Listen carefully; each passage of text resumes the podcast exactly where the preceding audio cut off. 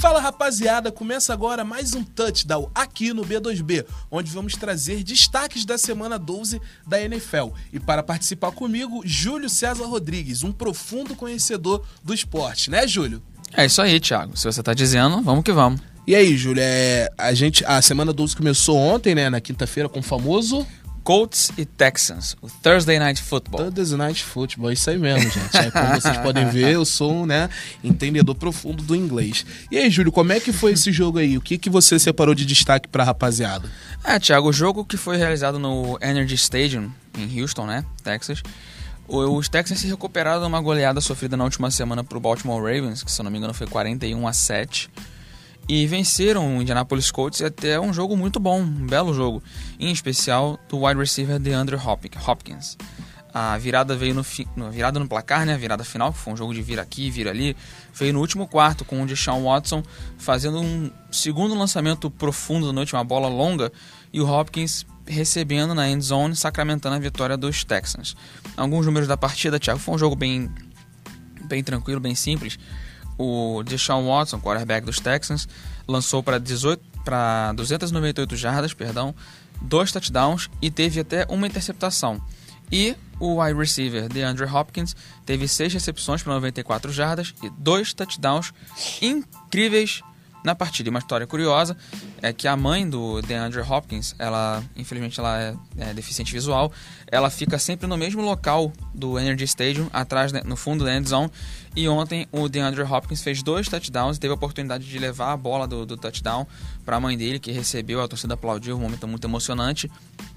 E que bom que ele teve uma boa partida para homenagear a queridíssima mamãe. É, no esporte a gente tem sempre histórias surpreendentes, né? Se você for parar para parar para observar e pesquisar, é, você vai ter diversas histórias emocionantes, histórias de superações. Então, eu acho que isso é super válido no, no esporte. Sim, sem, sem sombra de dúvida. É uma coisa que motiva, né? A gente vê tantas vezes escândalos de, de arbitragem, de jogo, de esquema de resultado. E que são coisas que humanizam o esporte, podemos dizer assim, né? Isso. Que deixam a coisa mais interessante de se ver. E quais são os jogos de destaques do final de semana que a gente vai ter? Então, Thiago, essa semana 12 eu vou destacar dois jogos para você. Um deles é pra Dallas. Mim não, para eles. Não, para você também, você, você que perguntou, né? Mas aí a galera vai estar tá escutando junto com a gente. É, Dallas Cowboys vai até Foxborough, em Massachusetts. Conhece essa cidade? Massachusetts? Já, já fui, já. Massachusetts. Já fui quando era pequeno, é, minha mãe e a dona Ivânia. É muito grande legal, beijo né? pra você. Um grande abraço para ela. A gente tem que fazer essa viagem de novo. Com certeza. Vai, vai ir até a casa do New England Patriots. Uma grande partida vai ser às 6h25, horário de Brasília.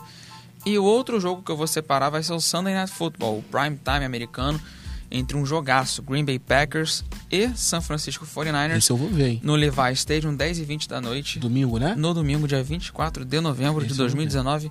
Santa Clara, Califórnia vai tremer.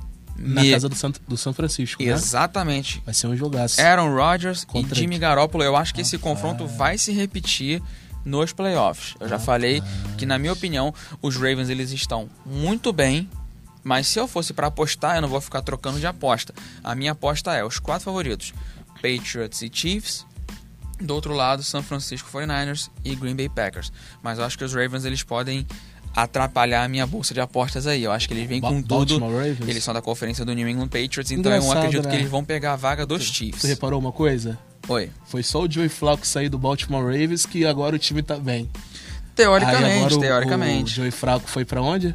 Pro meu Denver Broncos. Mas ele já ele tá machucado, ele graças tá fora da Deus, temporada. Graças a Deus. E aí vamos ver, né, se agora o Broncos dá uma levantada, né? Mas então, Thiago, o Broncos, ele tem, só pra gente finalizar o programa aqui, uma coisa rápida, menos de 5 minutos, um tempo é isso, recorde. É isso, é isso. É, o, o Broncos, ele teve uma temporada, umas temporadas boas com o Peyton Manning, Só. pô, ganhou o Super Bowl e tudo mais. Só que é, o fato Peyton. dele ter jogado lá botou o sarrafo muito, muito lá em cima. E a gente sabe que o Joey Flacco, apesar de ter ganhado o Super Bowl num jogaço contra os 49ers, não tem o mesmo nível. Então, não é que o Joey Flacco ele é ruim, é porque ele chegou num momento que se esperava um, um cara que fosse uma sequência do Peyton Manning. Você tem que entender isso. Entendeu? O Joey Então, Flacco não, se- se- sem meu Peyton Manning a gente não consegue? não consegue. O John Elway antigamente já conseguia bastante Não, coisa com o time, entendeu? recentemente. Recente. Sem meu Peyton Manning, sem vitória. É, cara, teoricamente sim. Hoje não tem muitos quarterbacks no mercado, a não ser que vocês contratem de outros clubes, entendeu? Cam Newton. Ken Newton, se ele não tivesse machucado, acredito que também, pra tristeza do nosso operador de áudio, Wellington Jr., também não faria nada pelo Carolina Panthers.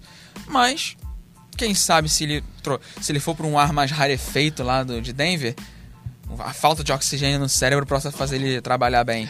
O cara se preocupa mais em se vestir do que jogar. É isso aí, rapaziada. E com essa tristeza no coração, Thiago Martins vai terminando o, o touchdown, né, Júlio? Já trouxemos as informações para vocês. Então fiquem ligados na nossa página, no Facebook, no Instagram. O Facebook bombou aí recentemente com uma foto que o Júlio postou, uma foto bem legal, bombou, bastante comentário. Então a gente aí tá também querendo agradecer a vocês por essa interatividade com a nossa página. Então não deixe de acompanhar nosso trabalho. Agora eu vou gravar outro programa aqui sobre NBA com o Eliton e daqui a pouco nosso podcast famoso, nosso podcast tradicional de toda sexta-feira. Então continue acompanhando o nosso trabalho. E é isso aí, segue a gente, comenta, curte, compartilha, chama os amigos.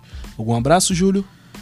A todos os fãs da NFL que estão em, crescente no Brasil, né? E vamos começar a levantar uma campanha para o calendário internacional da NFL de 2020, 2021 conseguir botar um jogo aqui no Brasil, né? Porque teve jogo na- no Estádio Azteca, no estádio do México, Tottenham, Los teve Angeles no. também, né? teve- não, Los Angeles é dentro dos Estados Não, Unidos. é, então foi na Inglaterra. Foi, então, no estádio do Tottenham e no tradicional Wembley Stadium. Eles fazem no Wembley e no estádio Azteca. Aí já estão pensando em trazer para o Brasil, sabe que o mercado aqui está crescendo.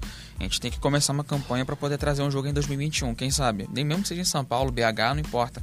Só para o Brasil ter esse, esse gostinho de ter um jogo da NFL aqui, né? É isso aí, rapaziada. Tamo junto e até a próxima. Valeu! Valeu, rapaziada! Fala rapaziada, começa agora mais um touchdown aqui no B2B, onde vamos trazer destaques da semana 12 da NFL. E para participar comigo, Júlio César Rodrigues, um profundo conhecedor do esporte, né, Júlio? É isso.